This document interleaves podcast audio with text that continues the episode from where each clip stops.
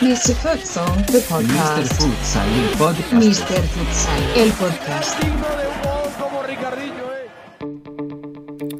Hallo und herzlich willkommen, liebe Futsal-Enthusiasten und Futsal-Freunde.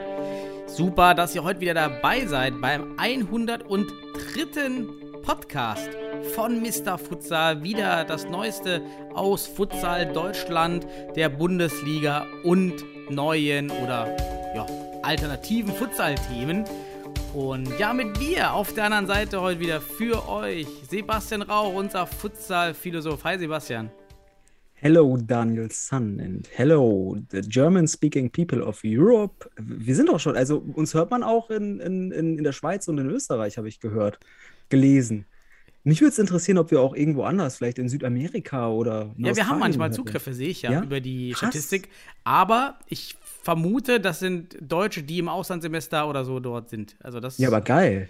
Aber Ja. geil. German-speaking people of the world, welcome to our episode number 103 and I'm happy to be here with Daniel Sun, the futsal economist. Und jetzt gehe ich über auf äh, Deutsch und freue mich auf unsere Episode.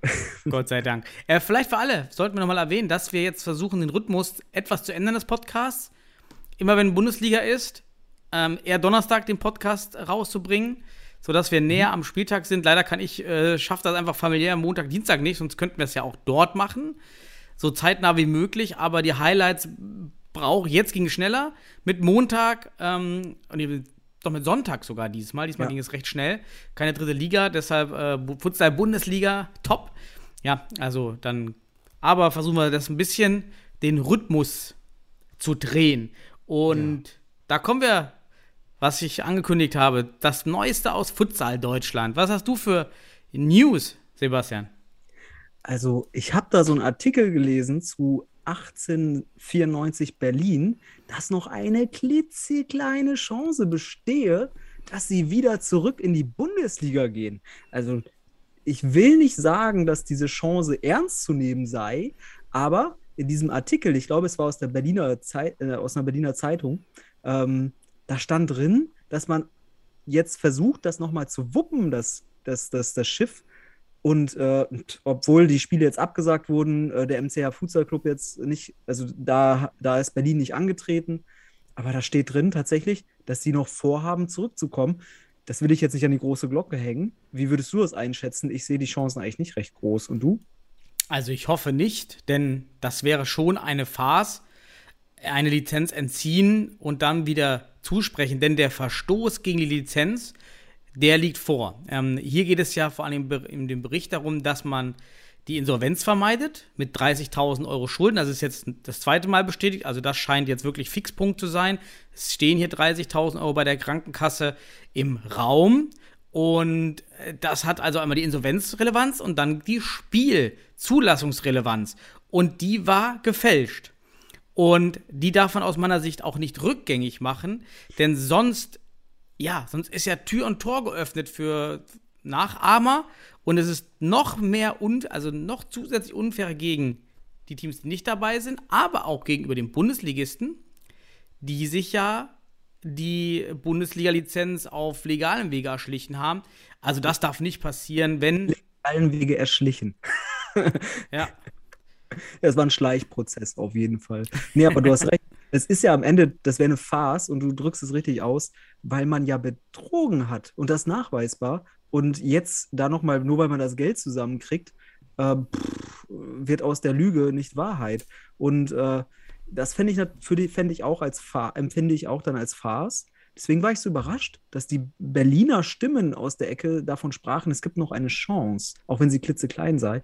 Und äh, ich fände das äh, als äh, wäre ein Armutszeugnis, wenn da jetzt eingeknickt werden würde.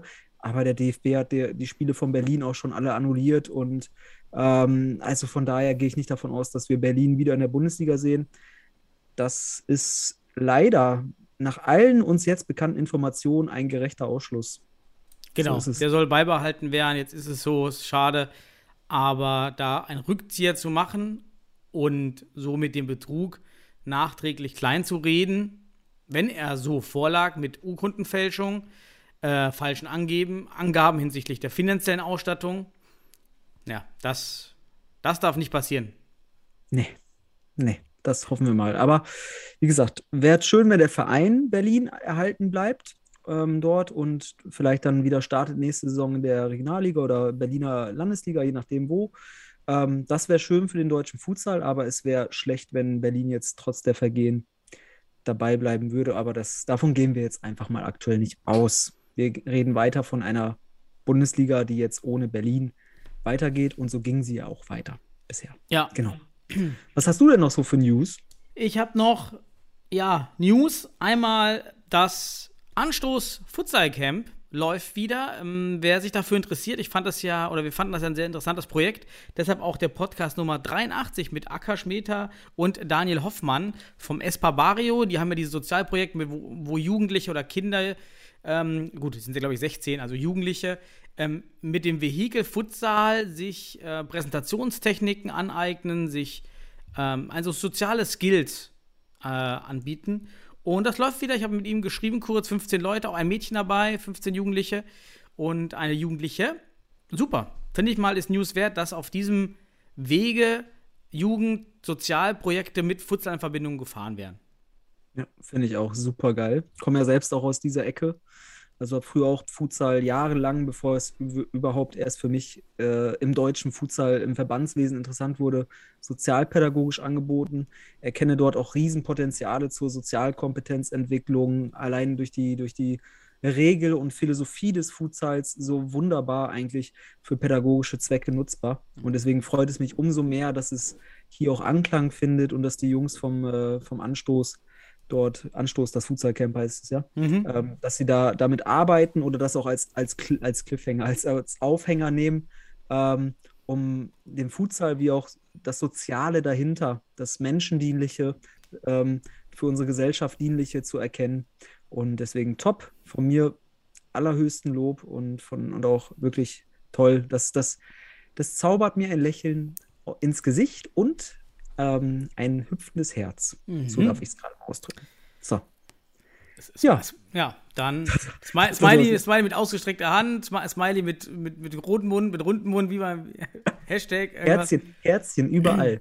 Nee, ähm, Habe ich jetzt, hab ich jetzt cool. Smiley mit ausgestreckten Armen? Ich meine, dies, dies mit den beiden Armen. Wie heißt das denn? ausgestreckten Armen. Ja, ja. ja solange die andere Hand nicht äh, an die Oberlippe geht oder was. Ja, wie heißt denn dieses Smiley mit den zwei Armen, wo man nie weiß, ob das heißt, hey, super, hi oder hallo oder Umarmung? Das, ist immer so das, das, weiß man bei den Emojis nie. Ne? Ja, also, weil im, im, Schriftverkehr weiß man ja auch nicht häufig, was, was ironisch gemeint ist und was nicht. Und deswegen. Ähm, und verschiedene Kulturen interpretieren diese Smileys anders. Eine Kollegin ja. von mir hat auf dem Gebiet ähm, geforscht, Sozial, äh. Und ich meine, das Lach-Smiley bei uns ist das Wein-Smiley woanders. Oder, naja, also ja. es gibt da auf jeden Fall ja. kulturelle Unterschiede bei der Interpretation von Smileys. So schaut's aus. Wir müssen das mal für unseren, für unseren, ich sag mal, deutschsprachigen Kulturkreis, wie auch immer, wenn man es überhaupt so benennen darf noch, weil es Kultur ist so differenziert mittlerweile analysiert und äh, auch in der Forschung. Deswegen. Aber bei uns ja. hoffen wir, dass das positive Auswirkungen hat, wenn wir das entsprechende Smiley, was positiv gemeint ist. Weißt, weißt du eigentlich, was wir für ein Smiley mal bräuchten? Football nee, Salsa, kurz Futsal, hat seinen Ursprung in Südamerika. Das Football Salsa, wie wär's denn mit der ein Football Salsa? Football Salsa Smiley, kannst du auch schön darstellen mit Tanzen und so. Ja, und so ein Ball. Und vielleicht, vielleicht so irgendwie so einen typischen jo äh, so einen Schuh, Futsalschuh oder sowas, anstatt so ein, so ein, so ein Tanzschuh. Ja. Das finde ich geil. Ja, Fut Football-Salsa.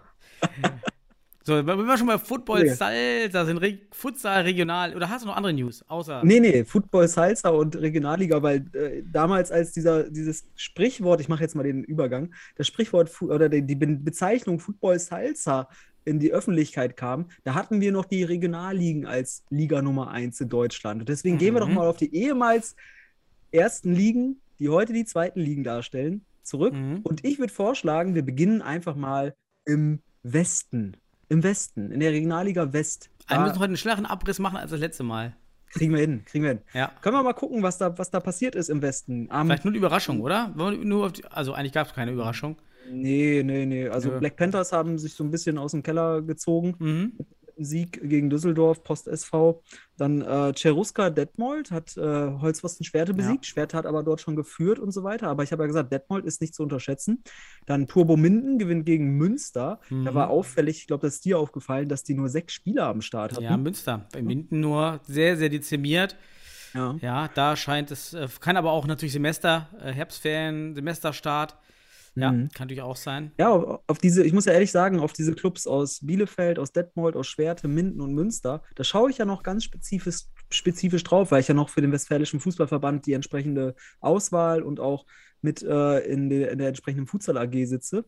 Und deswegen äh, ist das für mich natürlich bemerkenswert zu sehen, dass da sechs Spieler nur dabei sind. Das, wür- das würde ich durchaus mal erfragen. Warum? Weil das ist, wäre echt schade, wenn es da irgendwie Probleme gäbe. Aber vielleicht gab es auch nur ein Auto. Das hast du bei Studenten tatsächlich auch mal, dass du nur ein Auto hast. Probleme, Ja. Und dann setzt er halt nur sechs rein und das ist auch schon zu viel.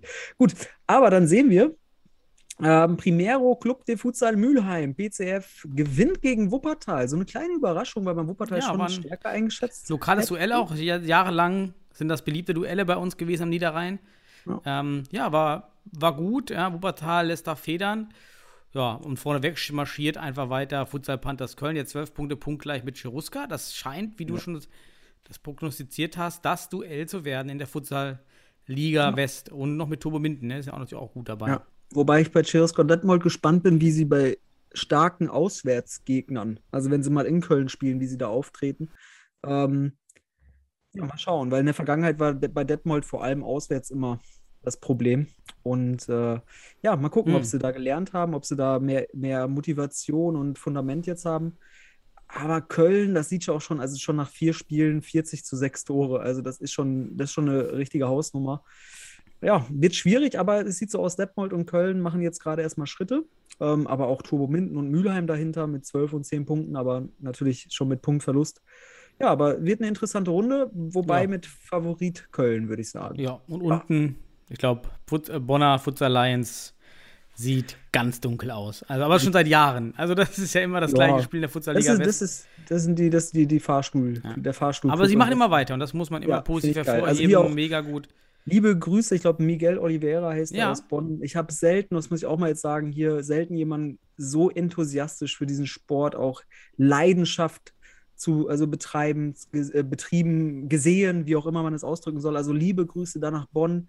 Ähm, mich, mich begeistert das auch. Also solche Menschen wie, wie in Bonn, wie der Miguel Oliveira, glaube ich, ähm, auch wenn ich ihn jetzt so persönlich nur ein, zwei Mal gesehen habe und auch mal kurz gesprochen habe mal, Hm. aber für mich jemand, der diese Kultur des Futsals in Deutschland wirklich an, an, mit der Fahne nach oben hält. Also wirklich, da muss man einfach sagen, egal ob die da absteigen oder, oder wieder aufsteigen, der liebt diesen Sport und ähm, größten Respekt Richtung Bonn.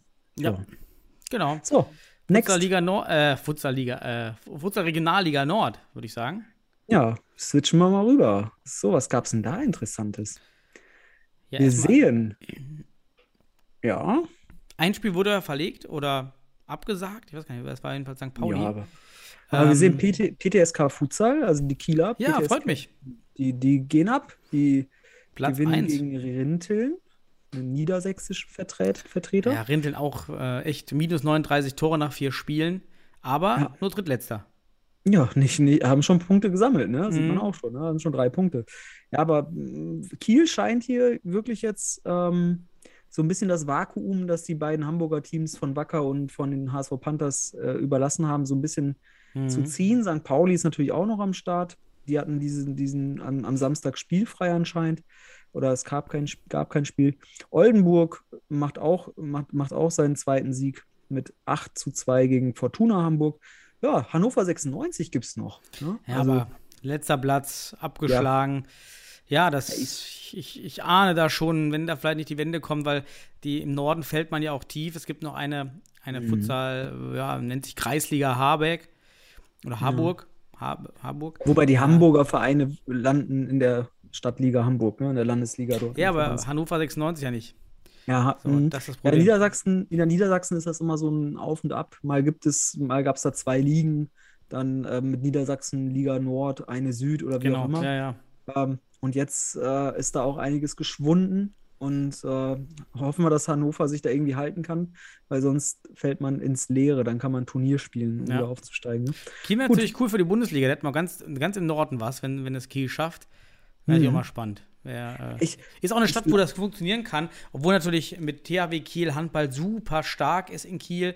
Aber es ist Ja. halt auch eine von diesen mitteldeutschen Städten, die sich für Futsal wahrscheinlich gut eignen. Ja, aber ich denke mir so, da könntest du mit, mit so einer Top-Handballmannschaft wie aus Kiel vielleicht sogar eine Art Event-Kooperation machen, dass du einfach vor den Spielen von Kiel vielleicht dein Futsalspiel machst. So. Ja, oder einfach THW Kiel Futsal, ne? Genau. Why not? Why not? Mal, vielleicht mal diese Kombi versuchen, ne, mit THW Kiel. Vielleicht gibt es gar nicht einen Handballverein mit Futsal, weil dann hast du halt das Hallenproblem. Na, Wahrscheinlich hast du es, aber ein bisschen besser gelöst. ja, ein neuer Gedanke, der so noch nie da war, Daniel. Mhm. Einfach mal Fuß, Futsal-Club oder Futsalabteilung in einem Handballverein, dann hast du die Ressourcen, das Ressourcenmanagement mit drin. Also wie geil ist das denn? Halle, Mhm. Da musst du nicht als Fußballverein auftreten, da bist du nicht direkt als Hallensport, als Verein verkörpert. Und wenn du so einen riesen Handballverein hast wie Kiel, vielleicht hast du da auch noch ein paar Hallenzeiten über. Stimmt, So, und die Bambinis spielen eh ganz viel Fußball im, im also die Mhm. Bambinis im Handball oder auch später noch, es wird so oft Fußball beim Handball als Erwärmung und so gespielt, ja, dann spielst du ja praktisch Futsal. Geil. Geil. Ja, Ja, so mal. vielleicht ist das eine Idee. Aber bis dahin, Kiel erstmal jetzt müssen im Norden sich auch durchsetzen. Da wird es mit St. Pauli sicherlich auch noch ein Wörtchen zu geben. Und äh, ja, gönnen wir es den Kielern oder auch St. Pauli. Beide Genau, wären absolut. sicherlich eine Bereicherung für eine Bundesliga-Relegation, denn in diese würde es ja erstmal gehen. Ja. Gut. So Next. Nordost, In, oder? wollen wir Nordost? Nordost, wieder die beiden Ur- liegen? Süd und Nord? Ja, ich glaube, da war da überhaupt, war da was ja tatsächlich. Ja, im, im, im, Regionalliga Gruppe gibt's ja Nord. immer ein Spiel. Ja, Gruppe Nord. Jetzt teilen sich von viele? Spieler übrigens von 1894, das war auch in dem Artikel, meine ich, dass sich Mhm. äh, doch einige Spieler gerade in der dritten und zweiten Mannschaft äh, dem FC Liria anschließen von 1894. Mhm. Hoffen da eben, dass nicht viel verloren geht. Und man gewinnt hier auch 7-1 gegen SC Kroatia Berlin. Oh, das ist schon mal Äh, gut, ne? stark. Und Beach United schlägt CFC Hertha, die ja auch noch oben mit dabei waren. Ja, und jetzt steht Mhm. da ähm, ja, Beach United und FC Liria so mit Kurs auf die Meisterschaft. Und Hansa, FC Hansa 07 und UFK Potsdam haben dann ein knappes Spiel gehabt. Aber die Mhm. Liga scheint nah beieinander hier. Das äh, sind auch nur sechs. Ja. Gut. Soweit Ja, kann man nicht entfernt sein, aber. Die Nordliga, weil es gibt auch die Südliga, wo Karl Zeiss Jena jetzt äh, das Spitzenspiel gegen Borea Dresden gewonnen hat. Knapp. Ja, ne? Ich habe auch stimmt. mir da mal die Ergebnisse genau angeschaut und auch so ein bisschen Mhm. auf Social Media verfolgt. Zur Halbzeit sah das noch nicht so gut aus für Jena, aber dann in der zwei, also es ist glaube ich zu un unentschieden, aber dann haben sie das Ding am Ende knapp gewonnen und sind jetzt äh, unbesiegter und punktverlustfreier Tabellenführer im, in der Das Südregionalliga wäre auch Nordost. mega für die Bundesliga. Also muss man jetzt mal sagen, Jena einfach als ähm, nochmal wieder ein bekanntes Gesicht, aber weil es eben so zentral in Deutschland, also in Ostdeutschland liegt Mhm. und ähm, wäre halt super, super schön, wenn man da mal noch mal sehen könnte. Ja, also fände ich auch geil.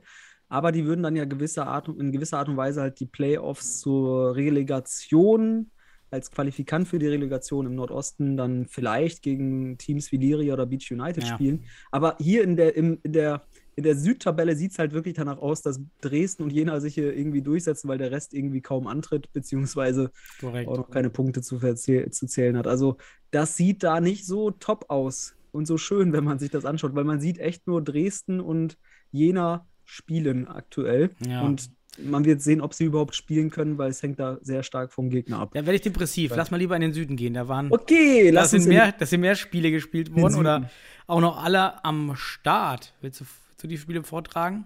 Mhm. Ja, am, am Wochenende, am Sonntag, Neuenheim gegen äh, Neu-Isenburg, 4 zu 5. Also Mhm. Isenburg auch gut unterwegs, hat jetzt äh, sechs Punkte aus, aus drei Spielen. Dann Neuried gegen Futsal Allgäu. Futsal Allgäu ist uns ja auch bekannt, da kamen ja auch schon mal Nationalspieler her, die jetzt, glaube ich, in Mhm. Regensburg spielen. Haben aber verloren gegen Neuried mit 11 zu 6. Und Neuried ist auch noch punktverlustfrei nach zwei Spieltagen mit sechs Punkten. Aber Mhm. hier, Jan Regensburg, an diesem Wochenende hier anscheinend, also zumindest sehe ich jetzt hier nicht. Muss gerade mal gucken in den Wettbewerbsdetails. Ach doch, es gab am, ach, ich habe nur auf den Sonntag geschaut, mein Fehler. Ah, ich habe auch hat, ersten, äh, in der ersten Tabelle, ne? Man guckt da Ja. nicht. aber Regensburg hat am Wochenende einfach mal 22 zu 2 gewonnen. Okay, also Regensburg relativ GGs von Ähm, Karlsruhe, ja, die Gehörlosen, ja, schade. Deisenhofen 13, Karlsruhe SC. Also jetzt bin mal gespannt. Ähm, das war ja Villa Lobos, also so hoch hat Villa Lobos früher nie gehör verloren, meine ich. Und jetzt Karlsruhe SC. Ich hoffe, dass der Karlsruhe SC das nicht gefallen lässt, sagen wir mal, und nicht sagt, wir sägen das ab, weil wir mit unserem Namen, wir kennen das ja auch vom DFB noch früher, ja, äh, so unser Verein darf nicht so verlieren und wir sägen das ab, sondern andersrum argumentieren. Ja, wir müssen da jetzt investieren, ihr bekommt mehr Gelder, vielleicht spielen noch ein paar Jugendspieler mit. Das wäre halt mega gut, wenn das da passieren würde, ne? Ja, hoffen wir, dass es da einen positiven Trend gibt und es auch irgendwie Unterstützung gibt. Ähm, aber was für mich interessant ist, wenn ich mir diese Liga Süd anschaue, dass die Beton Boys gegen, äh, sagen wir mal, Weilendorf 2 gewonnen haben, 7 zu 5, nachdem sie in der letzten Woche noch haushoch verloren haben in Isen, Neu-Isenburg. Was jetzt ein Mhm. bisschen darauf deutet, dass sich hier Regensburg auch tatsächlich als Favorit herausspielt, weil Weidendorf zunächst, ja gut, aber wir reden von drei Spieltagen bisher, ne? Aber mh, es scheint so, dass die anderen sich schlagen gegenseitig und dass dann eine hohe Diversität oder Auswärtsspiele. Das Problem wird die Auswärtsspiele sein. ja, und da, vielleicht ist da Regensburg stabiler und erfahrener. Und dann wäre Regensburg ähnlich wie zum Beispiel Köln im Westen für mich auch äh, aktuell der Mhm. Favorit im Süden. Das würde ich gerne auch sehen in der Relegation. Köln gegen Regensburg. Das fände ich auch ganz interessant, glaube ich. Ja. Wenn es so weit kommt. Absolut, auch ein genau. geiles Spiel. Einer wird natürlich nur durchkommen. Mal- Oder zwei, ne? Zwei kommen durch. Ah, wenn, Ja. wenn man die Relegation gegen den Vorletzten oder den jetzt halt schlussendlich Genau. Relegationskandidaten Aber in, dem in der Relegation kommen zwei durch von sechs Teams, genau. Fünf Was wäre das denn, was wäre das denn für eine, für eine, also für die ganzen Futsal-Traditionalisten hier, ähm, gehöre ich jetzt nicht extrem zu, aber für die äh, neuralgisch und äh, Kultur, Kultur verbunden an Regensburg und Köln denken, wenn sie an deutsche Futsal-Geschichte denken. Das wäre doch schön für die, vielleicht, dass Regensburg und Köln beide aufsteigen in die Bundesliga. Stimmt, dann wäre auf jeden Fall das Thema jetzt äh, langfristig vom Tisch. Ja.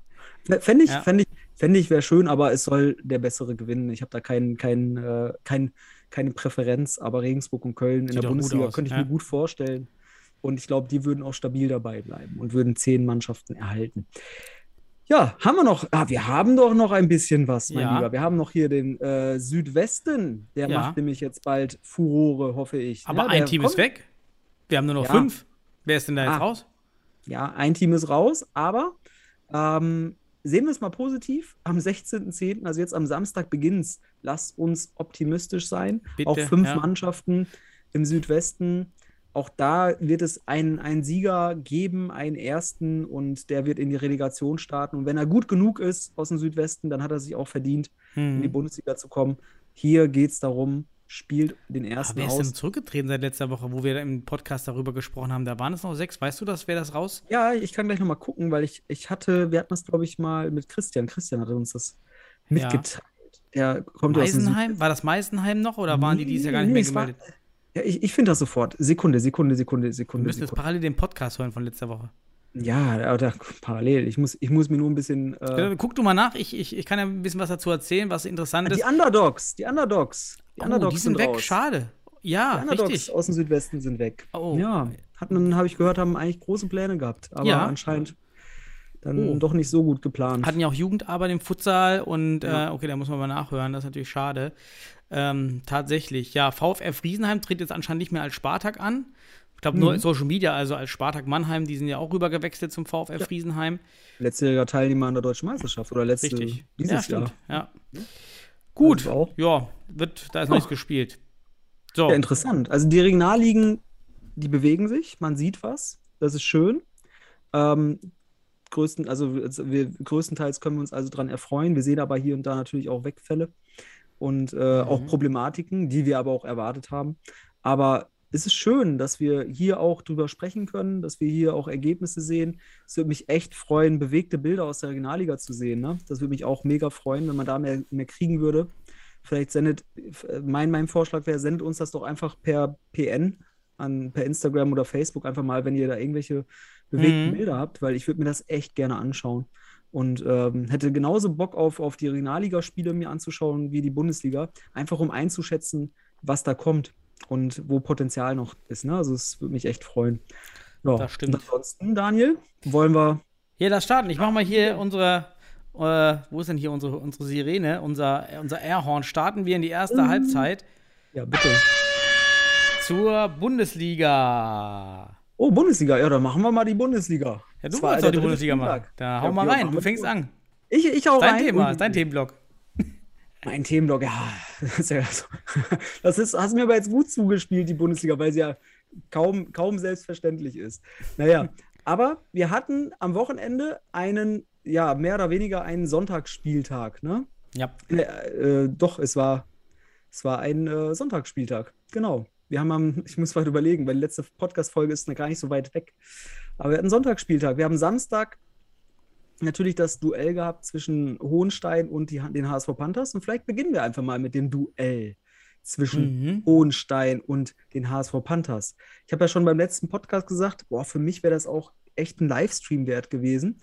Und ich muss ehrlicherweise sagen, das Spiel im Rückblick hätte auch ein Livestream-Spiel sein dürfen.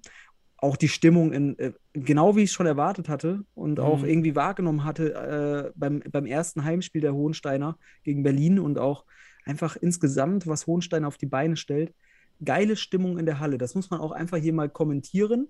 Ähm, und ich, ich freue mich einf einfach, äh, wenn Hohenstein Heimspiele hat und ich da Bilder sehe. Mhm. Ja, und, und, äh, ich fand die Bilder von die, die, die aus Hohenstein kamen, fand ich aus einem Punkt sensationell gut. Und zwar haben, hat man in Hohenstein eine, eine Ausfahrt oder eine Tribüne, die eben bis ans Spielfeld reicht. ja. Und nachdem ich mir das ein bisschen überlegt habe, auch mit Hallen, was wäre so die perfekte Halle aktuell für die Futsal-Bundesliga? In Düsseldorf mit dem Castello, ganz klar, wir sind zu groß. Wir hatten 150 Zuschauer da, ich habe teilweise Klimaanlage gehört. Das ist noch zu groß. Ja, also viele Ja. beneiden uns, das ist auch super schön natürlich. Aber wir sehen ja, wir locken Ja. in die Fußball, Futsal-Bundesliga so 200 bis 300 Leute. Dafür ist es zu groß. Und dann haben wir so eine Halle, so eine Schulsporthalle Ja. oder so wie in Hohenstein, auch in Penzberg ist auch gute Stimmung, auch in Ja. Mainz ist. Und dann aber das Add-on zu haben, dass eine Seite bis ans Spielfeld runtergefahren werden kann, weil dann hast du erstmal richtig Stimmung am Spielfeld und noch viel geiler, du hast richtig geile Bilder mit Ja. Zuschauern im Hintergrund. Ansonsten hast du ja immer diese leeren Hallenwände im Ja. Bild, in dem Foto, oder musst du mal so schräg nach oben fotografieren. Ähm, und deshalb wirken die Bilder so gut. Und international, meine ich, sind Hallen i- irgendwie öfters als bei uns in Deutschland mit dieser Mhm. einseitig runterfahrbaren ähm, Tribüne. Erinnerst du dich noch an das Spiel Deutschland gegen die Schweiz?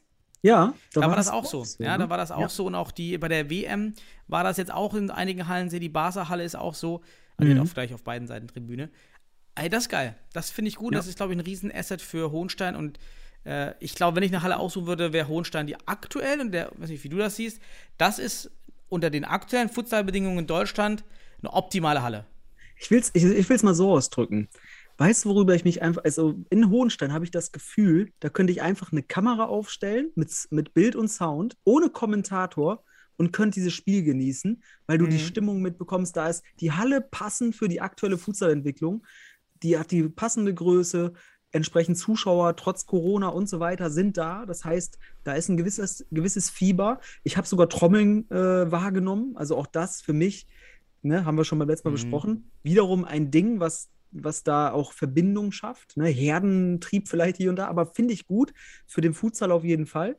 Und äh, Hohenstein für mich aktuell so ein bisschen das, das äh, Highlight in Sachen Stimmung und, und Halle der Bundesliga. Aber kommen wir mal zum Spiel. Da muss ich sagen, der Kommentator, der sagte vor dem Spiel, dass es bei den HSV Panthers, die HSV Panthers haben ja 3-0 verloren in Hohenstein, aber vor dem Spiel sagte der Kommentator, dass bei den HSV Panthers in der Offensive etwas klemmt.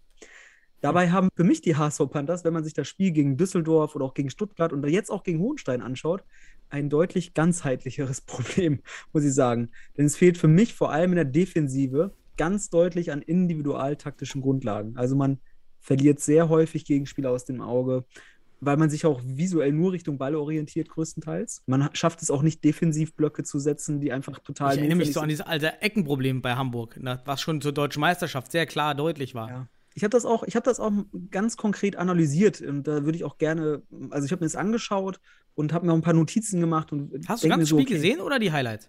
Nee, nur die Highlights, aber daran erkenne ich Mhm. schon sehr viel, weil es, das Spiel bot auch ein paar gute Szenen. Hamburg hatte auch Torchancen, ne? Also ist jetzt nicht so, dass, ich hatte ja schon auch getippt, so, der, die HSV Mhm. Panthers können was mitnehmen aus Hohenstein, aber dafür hat es im Abschluss nicht gereicht. Ne? Und ohne da war Celani. das, Wieder Faktor.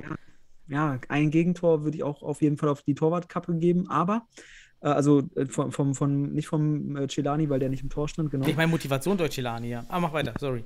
Ja, aber auch Celani ist auch nochmal eine an, durchaus auch nochmal ein anderes Kaliber, auch wenn er jetzt nicht der, der perfekte technische Fußballtorwart ist, aber der hat gewisse Erfahrungen, die er reinbringt, um auch Spielsituationen auch in der Defensive andere Ordnung zu schaffen oder auch Aufmerksamkeit. Ich glaube, dafür ist ein Celani schon sehr wichtig. Hat gefehlt in diesem Spiel, aber ich würde es gar nicht darauf schließen. Also der Torwart war für mich jetzt nicht der entscheidende Punkt.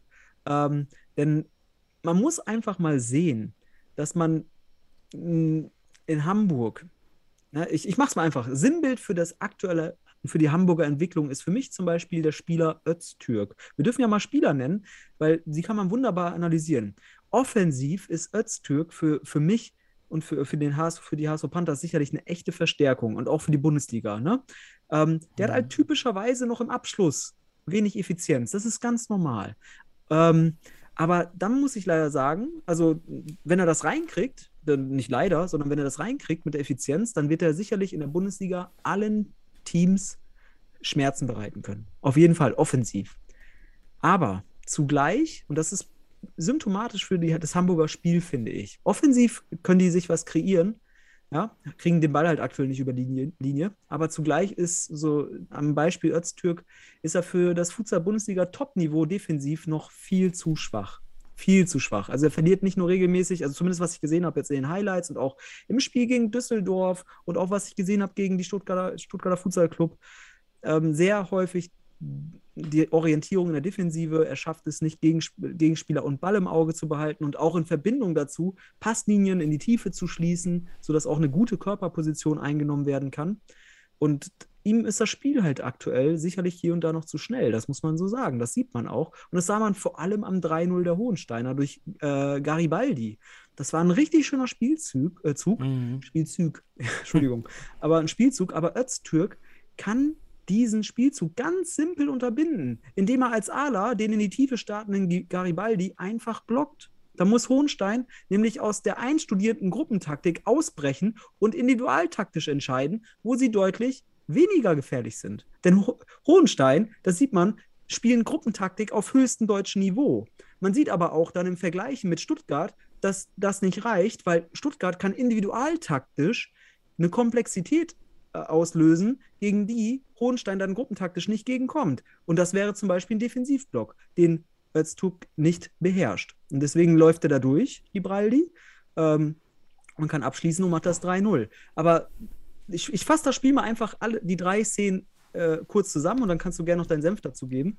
Ich kann das ja mit diesen entscheidenden Situationen mal zusammenfassen. 1-0 für Hohenstein, weil Öztürk als Pivot keinen Defensivblock setzt und sich wie ein Fußballer überlaufen lässt und so sein Gegenspieler, Gar wieder Garibaldi, frei aus dem Zentrum die, Torlage, äh, die Torvorlage spielen kann. Also den, die Vorlage zum Tor spielen kann.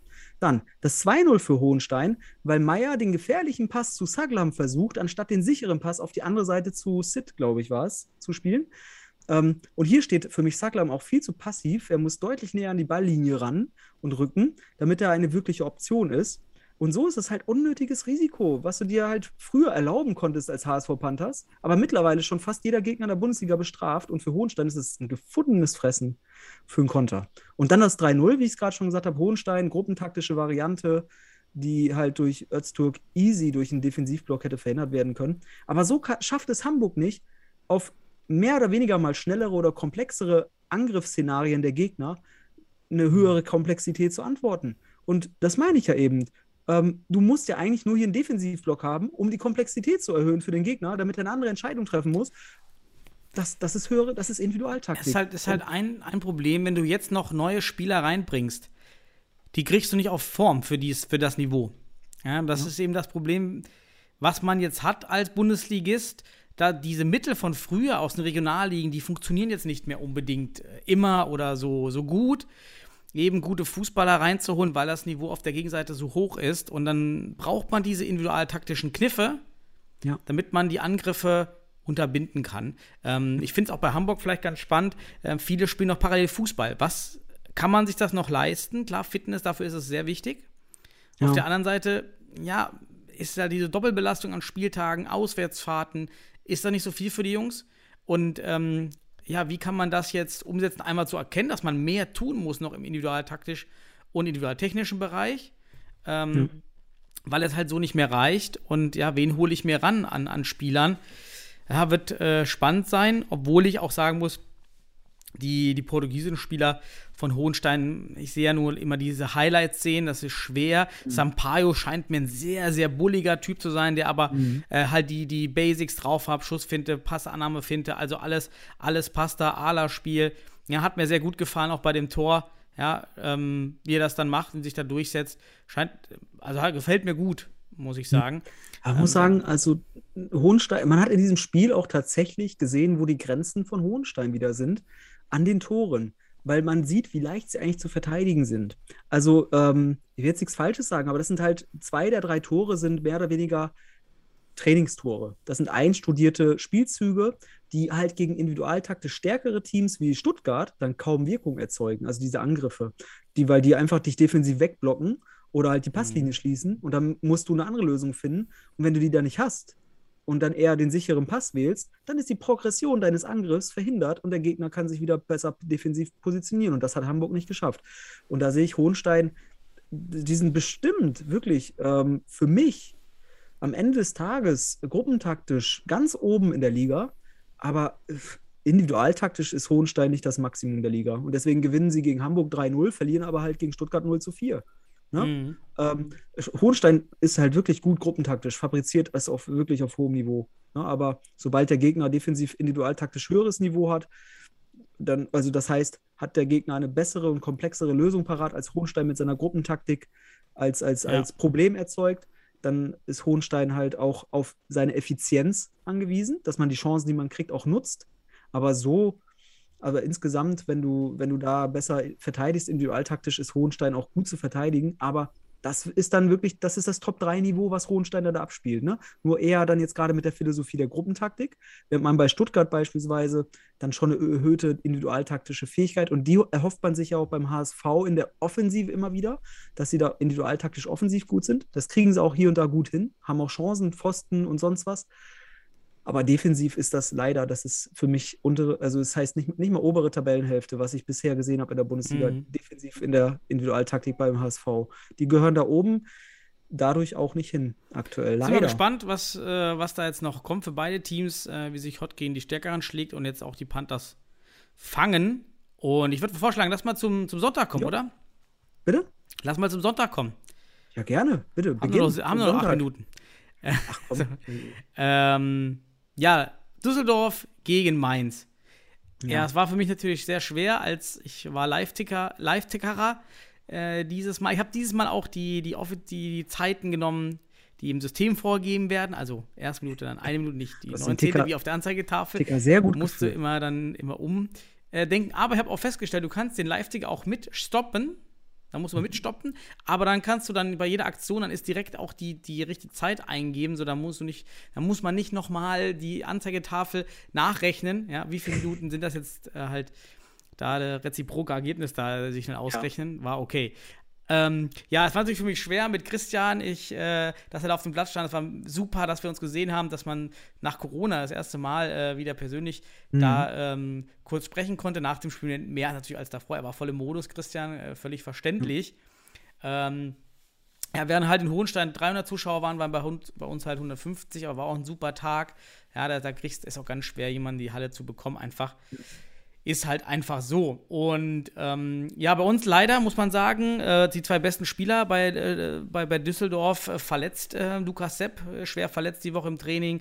Eike Thiemann mit Blessuren konnten nicht spielen. Also die zwei besten Spieler waren hm. leider nicht da. Und was soll ich sagen? Ich muss ja so ein bisschen äh, neutral, objektiv analysieren, aber objektiv ja, hat es dann nicht gereicht, weil die durchschlagende Kraft hat einmal gefehlt, individual, technisch.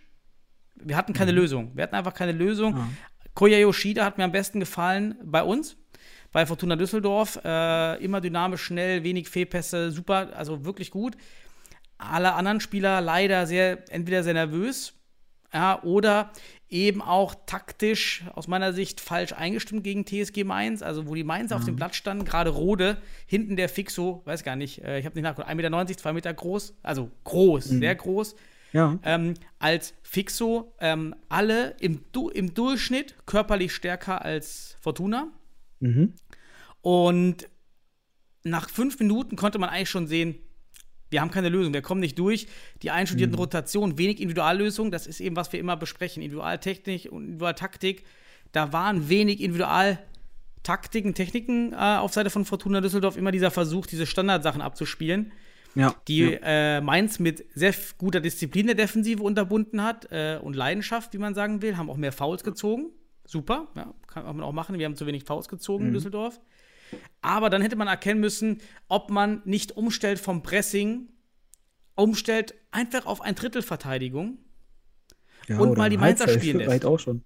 Ja, Ja, genau. Und, die Mainzer mal spielen lässt und dann selber Konterspiel zu fahren, weil man es eben aufgrund des großen äh, Fixos, aufgrund von Rode, kaum schafft, Chancen zu generieren. Mhm. Ja, und dann haben die Mainzer echt auch eine hohe Effizienz gehabt, die, die äh, Dinger da reingemacht. Dann stand es 4, äh, 4-1 zur Halbzeit. Ähm, ja, war hocheffizient.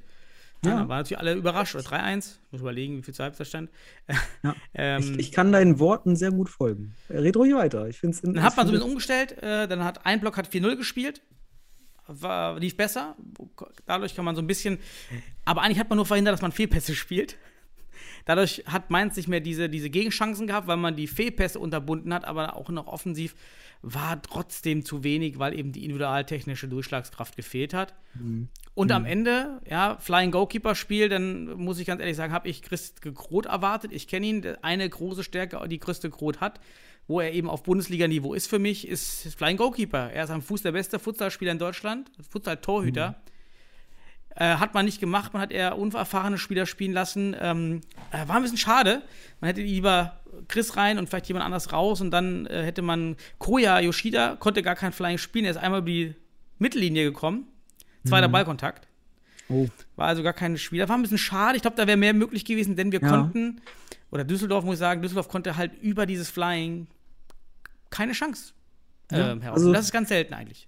Sagen, das, was ich jetzt vom Spiel gesehen habe und gehört habe, das kann ich alles super nachvollziehen. Für mich war das Spiel auch nochmal, weil ich ja nicht jetzt keinen persönlichen äh, Präferenzpunkt hatte, ne? Also ich war jetzt weder Düsseldorfer noch Mainzer, ich habe zwar auf Mainz gesetzt ähm, und muss auch sagen, dieses Spiel war für mich auch in gewisser Art und Weise ein Wegweiserspiel für die beiden Teams. Ne? Mich hat das, dieses Spiel wirklich interessiert, oder was mich an diesem Spiel interessiert also ist, welche Entwicklung die beiden Teams jetzt nachweisen können. Und während Mainz von Spieltag zu Spieltag nun wirklich Fortschritte gemacht hat, auch sieht man noch in den Ergebnissen, ne, muss man auch sagen, habe ich äh, durch dieses Spiel das Gefühl, dass Düsseldorf so ein wenig auf der Stelle tritt. Und der Schein der bisherigen, der Schein der bisherigen sechs Punkte hier ein bisschen trügt. Ja, also so hatte ich das Gefühl in diesem Spiel. Das war jetzt, also das kann ich auch nur auf dieses Spiel beziehen jetzt erstmal. Ich will mich da auch nicht zu weit aus dem Fenster lehnen, aber man hat echt gesehen, dass, wie du schon sagst, Lukas Sepp gefehlt hat, auf jeden Fall. Und wie wichtig ein Sepp ist und auch ein Teammann für die Dynamik und das Tempo des Düsseldorfer Spiels, auch für Lösungskreierung, also auf jeden Fall. Mhm. Und ähm, ja, es fehlte mir bei, bei Düsseldorf jetzt auch irgendwie so eine Variabilität in der Spielphilosophie, wie du auch vielleicht schon andeutest. So so mal ein bisschen auch einmal variieren, den Gegner für andere Komplexität, also mal für von einer komplexeren Problematik, die er vielleicht nicht erwartet, stellen. Und im Gegenzug, und jetzt muss ich auch noch mal was erwähnen, weil ich gucke mir diese Highlights ja auch mal ganzheitlich an. Ich fand es echt überraschend, dass der Kommentator des Spiels Mainz als Außenseiter bezeichnete. Also für mich fehlt hier leider noch so ein gewissen Maße Futsal-Expertise, weil auch wenn ich jetzt, jetzt hier nicht die Futsal-Expertise raushauen will in der Art und Weise oder es irgendwie so auch Programm, äh, pro, ja, irgendwie äh, propagieren will, dass das hier Futsal-Expertise ist, sondern einfach Mainz, wenn man die in Gegenüberstellung zu Düsseldorf analysiert, dann sah ich Mainz schon auch in gewissem Grade, ja, und jetzt War kein Underdog, ganz klar nicht. Also Ja. die Tabelle Nein, hat es ja gar nicht hergeben, so ein Bild Nein, zu das, skizzieren. dieses ne? Spiel hatte, dieses Spiel hatte weder einen klaren Favoriten, Favoriten noch einen klaren Außenseiter. Deswegen finde ich, dass man Mainz hier nicht, nicht geblendet durch diesen Namen Fortuna Düsseldorf als Außenseiter bezeichnen sollte. Ganz klar. Also das, da fand ich so ein bisschen die Auseinandersetzung mit den Teams. Hm, natürlich ergebnistechnisch, aber man muss das inhaltlich versuchen zu bewerten. Aber vielleicht hat der Kommentator da jetzt auch nicht die Information. Ja. Gut, dann muss ich sagen, Düsseldorf bemüht sich wirklich guten Futsal zu spielen. Man sieht das. Es fehlt halt ein bisschen Variabilität. Individualtaktisch fehlt es mir auch hier und da. Deswegen sage ich so ein bisschen, so die ersten sechs Punkte, die muss man jetzt wirklich mal versuchen zu verteidigen ne? und da ein bisschen was draufzusetzen. Ähm, aber das sieht man vor allem, und ich, ich nehme einfach mal ein, ein, eine Situation raus oder zwei Situationen aus dem Spiel. Einmal das 1-0, da sieht man ganz klar, Mainz analysiert den Gegner, Ecke, Düsseldorf steht zu weit, die, das, das Zentrum ist auf, die wollen das äh, auch so spielen, Mainz, Ball ins Zentrum, die waren darauf vorbereitet, zack, reinspitzeln, Mhm. 1-0. Ich habe die Das- Verteidigung nicht ganz verstanden von, Mhm. von Düsseldorf. Hast du da Ja. äh, Erfahrung mit so einer hohen, mit so einer sehr, sehr offenen Verteidigung Sechser? Also die Spieler standen eigentlich alle nur an der Linie zum Sechser, plus Jagenburg noch außerhalb des Sechsers sozusagen Druck auf, um diesen Schuss zu verhindern. Ja. Ja, ich, ich, ich will jetzt nicht sagen, dass man, also man hat schon in den anderen Spielen zuvor, wenn man Eckbälle gesehen hat, zum Beispiel im Spiel gegen die HSV Panthers, dass sie da recht offensiv sich rausbewegen. Und ich glaube, da hat Mainz auch eine Analyse betrieben. Aber dann muss ich auch sagen, weil du sagtest individualtaktisch, und das ist ja für mich immer die, die eins, also die, die wirklich die individuellen Entscheidungen zu treffen bei Düsseldorf. Und das, da habe ich, das habe ich ganz klar in der Situation vor dem 3-0 gesehen für, für, für, für äh, Mainz, weil da entscheidet sich dann Fedor Brack zu einem 1 gegen 1 gegen Uasini, heißt er, glaube ich. Aber Uasini ist ihm individuell durchaus überlegen. Das muss man wissen. Da muss er sich richtig entscheiden. Brack muss hier erkennen, dass er einerseits der letzte Mann ist. Das muss er individuell entscheiden. Dann, er muss erkennen, ich bin der letzte Mann. Ich, wenn ich Ball verliere, ist da hinter mir ein Loch. Ein riesen, riesen, riesen Raum. Also wichtig hier zu entscheiden, lieber den Körper zwischen Gegner und Ball bringen und dann einen sicheren Pass zu dem entgegenkommenden Jagenburg oder rüber zu Yoshida zu spielen. Das war nämlich in der Situation möglich. Und Brack muss wirklich auch Oh, Halbzeit, wissen, haben wir, haben wir noch Halbzeit. Mach. ja, no, das will ich, also das will ich einfach nur kurz gerade, weil mich mich das auch wirklich juckt. Mhm. Brack muss hier wissen, wen er da vor sich hat. Das ist ganz wichtig. Man muss den Gegner analysieren, individuell. Und wenn du einen Wassini vor dir hast, wenn der die Chance auf den Ball hat, dann hat er die Handlungsschnelligkeit und Technik, hier direkt einen Konter einzuleiten. Und da musst du verstehen, das ist kein Opferspieler. Egal wer du bist, da gehst du nicht eins gegen eins als letzter Mann. Das musst du wissen. Weil der spitzelt dann den Ball für den gut antizipierenden und durchziehenden Rode nach vorne in den Raum und der schiebt das Ding ruhig in die Ecke und dann stand es 0-0. Äh, 3-0. Und wenn du dann 3-0 führst und hast das Spiel auf deiner Seite und dann bist du so ein diszipliniertes Team wie Mainz und du, du spielst gegen Düsseldorf, die dann, denen dann ein Sepp fehlt und sonst was, dann hast du einfach das Spiel auf deiner Seite und dann wirst du das gewinnen. Und da war mir das klar, als ich das hörte und das äh, ne, 3-0, wow, das wird Mainz sich wahrscheinlich nicht mehr nehmen. Und wenn, dann habe ich in den Highlights gesehen, dass De Groot halt auch dann beim 4-1 nicht so gut aussah. Und das, also er hat also nicht wie im letzten Er Spiel. geht gegen halt runter, er spekuliert auf den kleinen Ball, weil aus spitzem Winkel, ja. Ja, wenn du dann, wenn du dann keinen Torwart hast, der dir auch das dich im Spiel hält, dann, oder in dem Spiel, weil der hat jetzt auch gutes Spiel gegen Wacker gemacht und so weiter, auch gegen die HSV Panthers, aber jetzt halt mal ein schlechteres, also schwächeres Spiel im Verhältnis zu dem vorherigen Spiel, dann verlierst du dieses Spiel und am Ende kann ich nur deinen Eindruck bestätigen, Mainz hat in seinem Matchplan die richtigen Ideen gegen den Gegner aus Düsseldorf gehabt und Düsseldorf hatte aus meiner Sicht an diesem Tag gegen nach einer ja hier und da guten Anfangsphase halt die falschen Ideen gegen den Gegner aus Mainz. Und so ist es dann am Ende geendet. Mainz verdienter Sieg in Düsseldorf. Punkt. Genau. Aus meiner Sicht. Meine zweite Halbzeit war dann 1 zu 0 für Düsseldorf, muss man ja sagen. Die zweite Halbzeit kann man natürlich nie isoliert betrachten. Ähm, aber klar, das 4-0 war in dem Fall wahrscheinlich ähm, die bessere Wahl, wenn man eben Fehlpässe verhindert. Ein Vorteil von 4-0, wir reden Ja. erst über Systeme. Von 4-0 ist auch, Fehlpässe vermeiden sich natürlich mit 4-0 oder einfacher. Ich mache weniger Fehlpässe, weil mehr Anspielstationen auf der Basisgrundlinie sind, auf der Ja. auf der Ausgangslinie und schafft halt mehr Sicherheit. Aber ähm, ja, nach vorne Ja. war auch nichts. Ja, lass mal weitergehen. Ähm, jetzt haben wir Ja. schon nur noch Halbzeit, aber dann hatten wir einfach das Ja. Spiel. Das können wir eigentlich jetzt, äh, will ich jetzt mal überspringen. Also, ähm, Ja, die wir können auf jeden Fall Futsal Club kurz einen Satz 7-1. dazu sagen.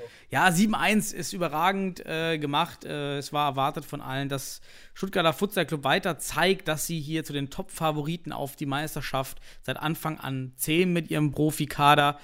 Ähm, ich, ich kann mal kurz gucken, jetzt äh, Zuschauer interessiert mich ja auch immer, wie viele waren dort in der Halle? Wo finden wir das hier? 99, war gut. ja, 100. Ja, ja. Ja, ich, ich glaube auch, ähm, die äh, Stuttgarter hatten ja auch mal eine größere Halle gemietet. Ich glaube, wenn man lieber eine, eine Trommlertruppe bestellen, eine kleine Halle als eine große Halle mieten. Mhm. Aber mir gefallen übrigens die neuen Spieltagsflyer von, von, vom Stuttgarter Futsal Club. Die gefallen mir. Mhm. Machen, die machen medial auf jeden Fall attraktives Zeug, muss ich sagen. Zumindest äh, von der Optik her. Gefällt Mhm. mir es auf jeden Fall. Ja, und in dem Spiel ist kurz gesagt Wacker relativ chancenlos. Ich finde aber Wacker individuell mit guten Aktionen. Hier auch gute Chancen hier und da. Aber ich glaube, also Wacker könnte auf der ersten Halbzeit gut aufbauen, damit sie halt jetzt irgendwann mal den Knoten platzen lassen, um mal Punkte zu sammeln. Aber Stuttgart ist halt äh, das äh, Team to beat. Ne? Du musst es, dieses Team musst du schlagen, wenn du Ansprüche haben willst auf den Meistertitel nach den Eindrücken der ersten drei Spieltage. Sie haben sich gegen zwei gute, also jetzt äh, gegen, gegen Hohenstein und auch gegen die HSV Panthers äh, verdient durchgesetzt. Und jetzt gegen die Wacker, Wacker, äh, ja, Wacker kämpfenden Wacker Eagles ähm, auch deutlich durchgesetzt, haben sicherlich mhm. nicht ihre Energiereserven aufgebraucht, haben sicherlich noch einiges im, äh, äh, an Munition. Und ähm, ja, das ist die Mannschaft, auf die wir uns konzentrieren werden in den nächsten Spieltagen, wenn man ganz nach oben schaut. Und da müssen dann jetzt Weilimdorf und Hohenstein dranbleiben. Und dann kommen wir mal zu Weilimdorf in Penzberg. Was war da denn los? Das ja. musst du mir mal kurz erklären. Ja, ich fand, äh, dass das Spiel in Penzberg erstmal super Stimmung in Penzberg. Penzberg macht auch gute Social Media Arbeit, ja. haben auch extra so eine, so eine Sponsorenband äh, hinter den Interviews. Finde ich super. Also, die Jungs machen viel in Penzberg, wollen anscheinend auch viel dazulernen. Das finde ich schon mal gut. Lernkurve, mega. Und ähm, was das Spiel so, wieder so attraktiv gemacht hat, war der Live-Ticker. Und bei dem ja. Spiel war mir klar, warum wir Live-Ticker benötigen. Wenn wir auf das Ergebnis schauen, 5 zu 8, okay, haben wir irgendwie erwartet dann schaut man vielleicht nicht weiter nach. Dann schaut man sich die Highlights an, dann sieht man, oh, Penzberg hat 4-1 geführt. Naja, am Anfang weiß, weiß ich ja schon, gewinnen die ja. Dann ist ja. diese Überraschung weg. Und im Live-Ticker, wir waren dabei, wir haben ja live geschrieben, ja. dann merkt man, hey, hier steht es 4-1. Und dann habe ich diese Unsicherheit. Ich weiß nicht, wie es ausgeht. Ist es hier eine Sensation? Dann fängt man an, mit Leuten darüber zu schreiben, zu sprechen. Ey, hört ihr? Hey, Penzberg mhm. führt. Ja, und dann ist man eher drin in diesem Zustand, wo man diese Überraschung erwartet. Und dann hat man diesen Mehrnutzen während der Spielzeit. Und dann ja. dieses, diese, diese, diese Aufholjagd. 4-1, 4-2, 4-3, 4-4, 4-5 ja. innerhalb von irgendwie acht Minuten und du kriegst es drei Minuten. Ja, innerhalb von drei Minuten. Zwischen Minute 22 und 25. Von 1 zu ja. 4 auf 6 zu 4 für Weilendorf. Da müssen wir gleich auch noch kurz einen Kommentar ja, zu super. lassen. Aber das war das, war, das, war das Erlebnis vom Live-Ticker. Ja, das war wirklich, das muss ich auch sagen da habe ich auch gemerkt, was du an Live-Tickern magst. Weil natürlich manchmal ist ein Live-Ticker, ja, wenn es klar deutlich einseitig wird. Aber hier dachte ich, okay, 1-0 für Weil im Dorf, okay. Dann 1-1, dann 2-1. Dann dachte ich, okay, ist ja interessant, was das für eine Wendung kriegt hier gerade. Aber wo es hingeht. 3-1, auf einmal siehst du eine Minute vor Halbzeit 4 zu 1 und du denkst, was macht Weil im Dorf dort? Das ist der erste Moment. Aber dann denkst du, krass, was Penzberg rausholt das ist für mich dann so, so eine geile Geschichte. Aber dann hast du auch das Gefühl, okay, jetzt musst du Penzberg beweisen, ob sie es können. Und dann siehst du Anfang der zweiten Halbzeit auf einmal wirklich innerhalb von drei Minuten fünf Tore für Weil im Dorf. Und da muss man sagen, einfach, man muss erstmal sagen, Big Credits für Penzberg, was die da einerseits rahmenspezifisch und dann auf dem Platz in der ersten Halbzeit auch wirklich äh, darbieten, mit dem, was man eigentlich erwartet. Also ja. wirklich top. Und Weilendorf, was haben, was erlauben Weilendorf in der ersten Halbzeit, muss man sich auch fragen. War es Penzberg oder war es einfach Weilendorf? Wenn man so ein bisschen die Weilendorfer Spieler reflektiert, dann die ziehen sich den Schuh selbst an. Die sagen, dass, äh, ne, da müssen sie sich an die eigene Nase packen. Ist auch gut für einen eigenen Lernprozess. Aber da muss ich sagen, Weilendorf, wenn es wirklich so war, dann gibt echt mal mehr Gas, weil das, ne, also dann äh, bitte, bitte auch den Favoriten spielen. Ich glaube, es macht es schwer, gegen den Gegner zu spielen, der halt ja. so anders spielt. Ich meine, bei Weil im Dorf und auch beim SFC Stuttgart wird das dann der Fall sein. Diese Spieler spielen seit Jahren nur gegen ausgebildete Futsalspieler. Ja. Die sind, die wissen, was der, die erwarten, was der Gegner tun wird. Und vielleicht ist es bei Penzberg, die Spieler tun einfach etwas, was man aus deren Sicht nicht erwartet.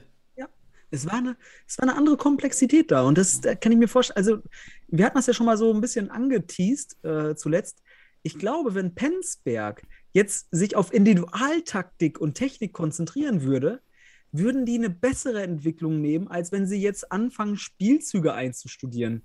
Also, ich glaube, sie würden ein viel größeres Potenzial entwickeln und auch eine stärkere äh, Bundesliga spielen können, vor allem mittelfristig bis langfristig gesehen, also in der Rückrunde, wenn sie jetzt nicht anfangen würden, oh, wir machen jetzt Spielzug A, B, C, weil dann spielen sie das, was sie nicht können. Das wird nämlich das dann sein, was, was Weidemdorf ganz locker verteidigt, weil ihnen fehlt dann die Technik dazu und so weiter, auch wenn da einige Techniker sind, die aber eher dann auch so ein bisschen zaubern, anstatt Futsal-spezifische Technik. Also das wäre für mich interessant. Penzberg hat Potenzial, wenn sie jetzt die richtigen Schlüsse, aber auch mit diesem Kampfgeist und so weiter, die bleiben in der Liga, wenn sie so gut spielen, auch als Team.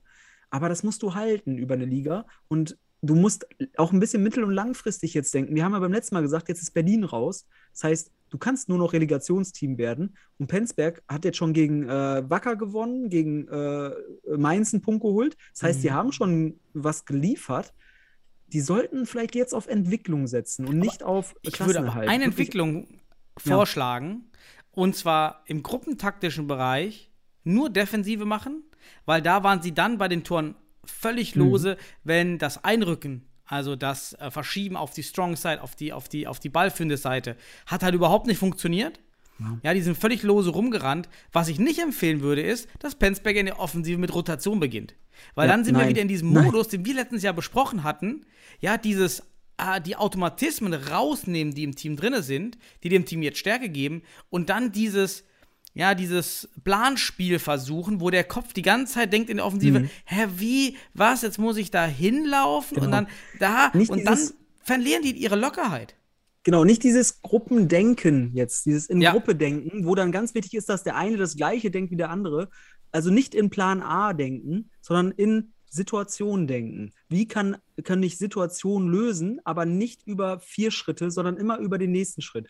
Also aus den individuellen in die, komme ich, sag ich mal, in die Zweier-Taktik, dann in die Dreier-Taktik und am Ende hast du dann halt ein, ein Ding, was du vorher vielleicht gar nicht so geplant hast. Aber da, da hast du recht. Ich fände es viel interessanter. Natürlich defensiv müssen sie eine bessere Struktur haben als Gruppe, also auch Strong Side und dann auch Raumbeherrschung reinkriegen und so weiter. Das war wirklich defensiv. ja, Defensivblocks. Ist aber auch wieder individual taktisch, ne? dass du weißt, okay, jetzt in diesem Moment Genau. muss ich den Gegenspieler blocken, damit er nicht durchlaufen kann. Dafür kann man sich dann das Spiel Hamburg gegen äh, Hohenstein anschauen, wo die und Öztürk, dann sieht man, was man nicht machen sollte. Das war halt da die Analyse. Aber das finde ich halt der richtige Punkt. Da ist echt die, ich sage mal so, die Tafel ist noch leer, sie ist noch nicht beschrieben in Penzberg. Und die, diese Freiheit beizubehalten über Individualtaktik und Technik, das wäre spannend. Ich glaube, dann kann man mit so einem Enthusiasmus und mit dieser Mannschaft und auch, die haben gute Kicker. Also ich muss mir sagen, Samia Sisi, Marco Hiri ähm, und auch, wie sie alle heißen. Keles, ja, ja, sind schon. Ja, das sind gute Kicker. Wenn die Individualtechnik und Taktik kriegen, dann sind die, dann, dann haben die Potenzial, auch vielleicht sogar mal für die deutsche Nationalmannschaft zu spielen, entsprechend, wenn sie das Alter haben. Aber Individualtechnik und Taktik wäre zum Schlüssel. Und dann wären die nicht so ausrechenbar in Zukunft. Ähm, sind sie ja jetzt auch noch nicht. So Genau, richtig. Aber man Stärke, wird ja. dann, ja, und das ist eben der, die Stärke aus der ersten Halbzeit aus meiner Sicht. Wie du es auch schon sagst, nicht so ausrechenbar gewesen, aber in der Defensive dann einfach vogelfrei wahrscheinlich am Ende des Tages. Ja, aber eine gute Leistung gegen Weilendorf muss man einfach hier auch Credits für geben. Und insgesamt vom Rahmen her, Penzberg gefällt mir auf jeden Fall auch äh, die Bilder, die man bekommt, finde ich sehr schön aus Penzberg. Ähm, für mich auf jeden Fall eine sympathische Truppe. Eine Truppe, die ich auf jeden Fall äh, im Herzen unterstützen würde, in ge gewissermaßen, als Sportlerherz. Aber ähm, ja, jetzt die richtigen Schlüsse ziehen und dann noch ein paar Punkte sammeln, weil, wie gesagt, für Penzberg kommt der Wegfall von Berlin wie, das ist Gold wert eigentlich, weil die könnten jetzt auf Entwicklung setzen.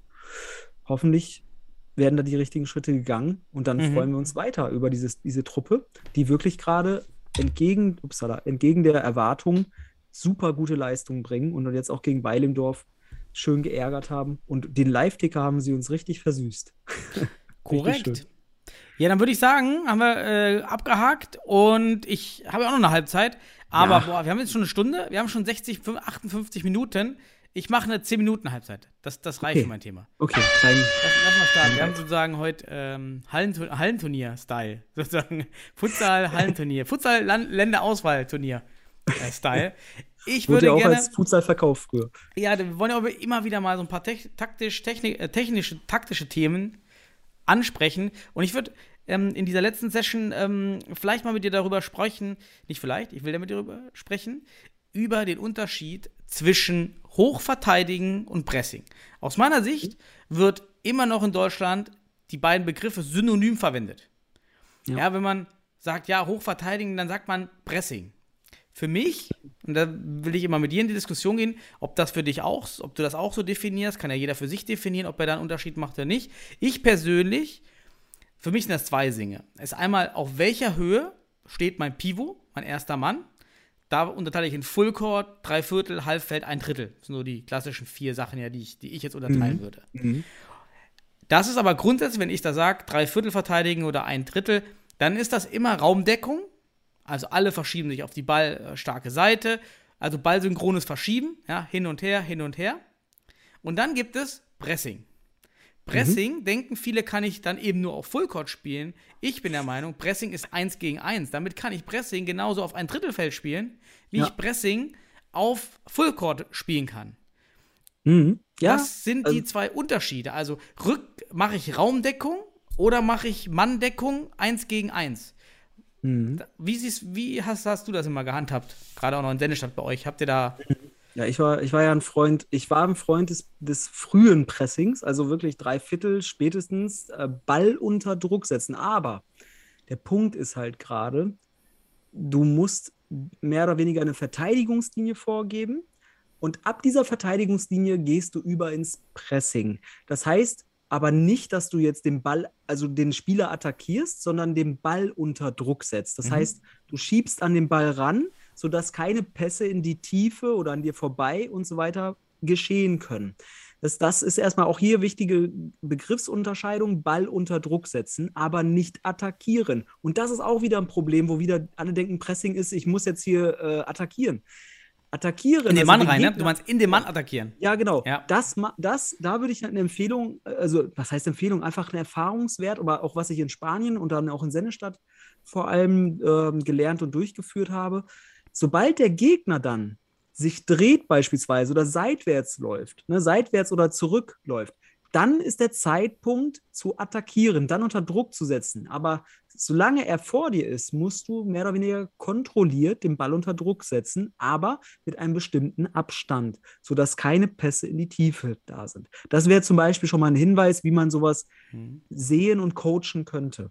Das, So, das meine ich bei mir übrigens auch. Also, wenn ich immer gesagt habe, ähm, Drittelverteidigung oder äh, Fullcourt, wie auch immer, war immer gemeint, Ball attackieren bis auf einen Meter. Immer diesen Ball, Druck auf den Ball, ab Mhm. Ja. der Verteidigungslinie, da wird Druck auf den Ball, ein Meter angreifen, Passlinie Mhm. attackieren, ähm, aber nicht in den Mann rennen oder den Mann, den Mann attackieren, sondern nur die Passlinie attackieren. Ja, mit diesem Scorpion-Kick, wie auch immer, wie man das gerne nennen will, blocken, wenn der Spieler wegläuft oder äh, zur Innenseite weglaufen. In Ähm, meinem, im, in meinem Vok Vokabular nenne ich das einfach die Passlinien schließen und äh, den Ball unter Druck setzen. Das heißt, den Gegner Mhm. unter Druck setzen, aber nicht attackieren, weil sonst macht er dich eins gegen eins kurz nass oder sonst was. Und äh, du, musst es, du musst den Gegner in gewisser Grad, im gewissen Grad kontrollieren. Und da das ganze Denken musst du jetzt halt auf Verteidigungslinien denken, damit du dann drei Viertel, Vollfeld, Halbfeld, Viertel oder Drittel so verteidigen kannst, dann kannst du nämlich diese Zone, wenn man so will, ähm, über Gedanken dann wie starke und äh, schwache beziehungsweise Raumbeherrschung, starke Seite Raumbeherrschung, dann kommst du da rein und hast dann wirklich dieses, ab dieser Zone das Spiel defensiv unter Kontrolle, wenn du es richtig machst. Und bei schwachen Gegnern im Spielaufbau, die zum Beispiel individualtaktisch schwach sind, die auch sich individuell schwer lösen können, ähm, da kann, kann man auch weiter vorne mal pressen, also wirklich dann sozusagen das weiter vorne machen, weil dort dann die Wahrscheinlichkeit hoch ist, dass er sich nicht löst, aus, bei, wenn du zum Beispiel mehr Raum hinter dir zulässt, dass er da irgendwie den Raum nicht nut nutzen kann. Ne? So. Und äh, vor allem dann gegen Teams, die halt wirklich dann ähm, auch dieses Spielzug-Futsal spielen. Ich sage mal so typischerweise Köln, die das früher wirklich, oder die Nationalmannschaft auch. Wenn du die frühzeitig presst, so, also presst in der Hinsicht, dass du verstehst, wie man einen Ball unter Druck setzt, Passlinien schließt und dann Defensivblocks einbaust, weil das ist ja auch wichtig. Wenn, wenn hier rotiert wird, blockt dir die Gegner, dann rotieren die nicht mehr. Dann bleiben die alle auf einmal auf einer Linie stehen. Aber raus. jetzt komme ich mal zurück. Mhm. Ist das Pressing? Weil so wie du es mir jetzt beschreibst, würde bei dir erst Pressing anfangen, wenn du hoch verteidigst. Aber wenn du ein Drittel verteidigst, nach deiner Definition den Ball pressen, dann findet das ja auch auf ein Drittel sta- statt. Weil kannst- auf der ein Drittellinie presst du den Ball, sobald die über die Linie kommen. Mhm. Nee, ja, ne, genau, genau, das ist genau. Ich Also denke, ist es eigentlich denke- immer Pressing das, bei dir. Ja, nein, nein, denk, denk das, ja, denk das bei, was ich sage, denk das einfach auf deiner Verteidigungslinie. Da geht's, das ist, das ist die Grundlage. Gib deiner Mannschaft eine Vorlage und, das und diese Verteidigungslinie bestimmst du anhand der Fähigkeiten des Gegners auch teilweise. Das meine ich ja, das ist ja auch, da, da sage ich Ja, ja, mal, gut, das ist ja was anderes noch. Also, wo Ja. du, warum du da stehst. Ja, aber die. Frage nach warum und, und, und wann ich presse, ist natürlich auch gegnerabhängig in gewisser Art und Weise und wie du deine Aber wie würdest du es denn machen nach deiner Definition, wenn du sagst, mach mal ein Drittel Verteidigung ohne Pressen? Dann würden Nein, die einfach immer nicht. drei Meter nein, nein. vom Ball. Sobald, sobald die Verteidigungslinie überschritten wird vom Gegner, wird der Ball unter Druck gesetzt, damit, er nicht, Mhm. damit die Progression, der Fortschritt des Gegners verhindert wird. Deswegen die Passlinien schließen und Druck auf den Ball. Die anderen Spieler machen natürlich auch ihre individualtaktischen äh, Voraus äh, oder Entscheidungen, die dann zur gruppentaktischen Verteidigung führen. Aber der Ball darf halt nicht ungestört im, ab der Verteidigungslinie laufen beim Gegner. Das heißt, du willst den Gegner nicht in deine, in deine Drittel reinlassen oder in deine Hälfte oder in deine Dreiviertel. Ja, ja, verstehe ich. Aber dann ist es immer Pressing, weil das willst du oben nicht, das willst du weiter oben nicht und das willst du auch weiter unten nicht. Deshalb unterscheidet sich, wenn man die Definition ansetzt, für mich unterscheidet das nicht Fullcourt von ein Drittel, weil das immer Ballpressing ist. Weil sonst Ja. würde man ja denken, ich presse nicht, wir spielen ein Drittel, wir pressen nicht, aber jetzt pressen wir. Jetzt spielen wir hoch. Deswegen äh, unterscheide die, ich unterscheide die Begriffe Druck und Attackieren. So, ne? Also wenn der ins Drittel kommt, also kommen wir jetzt mal, wir stehen tief Hm? und du willst ein Drittel verteidigen. So, dann kriegt der Ball, geht der Ball rechts rüber zum Aler und mein Aler läuft ihn entsprechend an, schließt entsprechend, ne, also der hat mehrere Aufgaben. Er muss Gegenspieler und Ball im Blick haben. Das heißt, er muss wissen, wann er wie die, die, die auch dann schlussendlich die Abstände halten muss, damit er bei Ballannahme in der Zone oder an der Zonengrenzung den entsprechenden Abstand zum Gegenspieler hat, damit dieser Ball unter Druck ist, damit dieser nicht auf die Idee kommt, jetzt Progression zu spielen, also nach vorne zu Genau, spielen. und bei mir würde ich den Unterschied machen. Pressing ist nur dann, wenn der Gegner gar nicht einrückt. Der Ala bleibt bei seinem Mann. Eins gegen eins. Wir haben eins gegen eins Spiel. Ein Kick. Wir gehen nicht hinter die Balllinie. Der Spieler deckt den Schützen. Standards ist das natürlich auch nochmal eine andere Geschichte. Ja, also da klar. kannst, also das, das ist halt für Ja, mich, deshalb habe ich für mich den Unterschied irgendwann gemacht, zu sagen, hey, das sind zwei unterschiedliche Sachen. Ja, weil, Aber dann fehlt dir, Pressing ist halt nicht, also aus meiner Sicht Pressing dann nicht alle eins gegen eins, sondern du musst ja als einzelner Spieler, wenn dein, wenn dein Gegenspieler nicht der Ball hat, dann ist es wichtig, dass du die, die Pässe in die Tiefe abdeckst. Dass du halt Hilf, Hilfestellung liefern kannst und gleichzeitig Ball und Gegenspieler im Auge hast. Und so stehst, dass du einerseits sozusagen die Gegenspieler hinter dir, die gefährlich werden können, natürlich abdeckst und gleichzeitig aber auch in eine Körperposition einnimmst, die dazu führt, dass du beim Pass zu deinem Gegenspieler, den du dir dann halt als Mann gegen Mann-Spieler äh, äh, orientierst, dass du dann halt auch mit Ballannahme im besten Fall da bist, wenn die Ballannahme in der Zone geschieht, in der du verteidigen willst. Genau. Wenn der sich weit weg hinstellt, dann lass ihn da spielen, das interessiert dich ja nicht. Aber ich muss halt auch sagen, ich habe in Spanien immer in der Philosophie gelebt, muss ich auch sagen, je höher deine Verteidigung, desto besser, also besser gesagt, die Qualität deiner Mannschaft erkennst du an der Höhe deiner Verteidigung. Ich muss aber auch sagen, das habe ich in Spanien gelernt. Ich muss sagen, im Laufe des, der letzten fünf Jahre habe ich diese Meinung auch mehr oder weniger revidiert. Weil der Futsal mittlerweile viel, noch, auch nochmal im Vergleich zu 2010, ich habe das bei El Pozo, auch äh, das damalige Top-Team und so weiter, da habe ich hospitiert und so weiter, da habe ich sehr viel mitgenommen. Aber ich muss sagen, durch die Entwicklung des internationalen Futsals, auch durch Mannschaften wie Portugal, wie Argentinien, haben wir beim letzten Mal schon gesprochen, hat sich das für mich revidiert in gewisser Art und Weise, dass du viel mehr auch äh, in der, beim Defensivdenken auf den Gegner eingehen musst und gucken musst, wie deine effiziente Verteidigung in dem. das haben wir ja vor, vor äh, Podcast 101 schon mal besprochen, Ja. oder 102, ne? Das ist ja letztendlich, Genau. wer da nochmal reinhören will, da haben wir es auf jeden Fall sehr tief besprochen, die, die Thematik. Und da, Ja. da, da, da würde dann dieses Thema oder deine Frage anschließen, weil Mhm. es, weil du musst dir vorstellen, wie, wie kannst du, wenn wir es jetzt vereinfacht sagen, pressen in deiner Zone, in deiner, in deiner Verteidigung und hinter deiner Verteidigungslinie oder ab der Verteidigungslinie. Ah, da sind wir schon fertig. Zehn Minuten, guck mal, ging fix rum. Ja, Ähm, nee, ist super Frage, super spannend. ich fasse es mal darunter zusammen. Es ist halt trainerabhängig. Ich glaube, jeder Trainer hat da genau seine Philosophie, wie er die Fälle einteilt, wie, wie er es macht. Und das macht es dann auch so spannend. Ähm, einmal, aber auch natürlich auch schwierig, wenn ein neuer Trainer kommt, der andere Begrifflichkeiten benutzt, andere Ja. äh, Ansätze bei sowas hat, sagt, hey, bei mir ist immer Pressing. Ja, und der andere sagt, ja, bei mir gibt es nochmal einen Unterschied zwischen Pressing und, und Verteidigung, Verteidigungshöhe. Ja. Aber das macht das Spiel ja so spannend. Ich- Äh, Gibt empfehle- einfach kein, kein Mittel, kein, kein. Ja, ich empfehle äh, mehr oder weniger drei, vier Begriffe, die man für, wenn man Pressing lernen will, als Mannschaft mit sich wirklich auch mal reflektieren muss. Einmal den Begriff Cobertura, das ist das Rückzugsverhalten des Pivots. Wenn das nicht da ist, kann der Ala auch nicht anfangen, Druck zu setzen. Dann, dann muss er die Tiefe auch viel mehr beachten.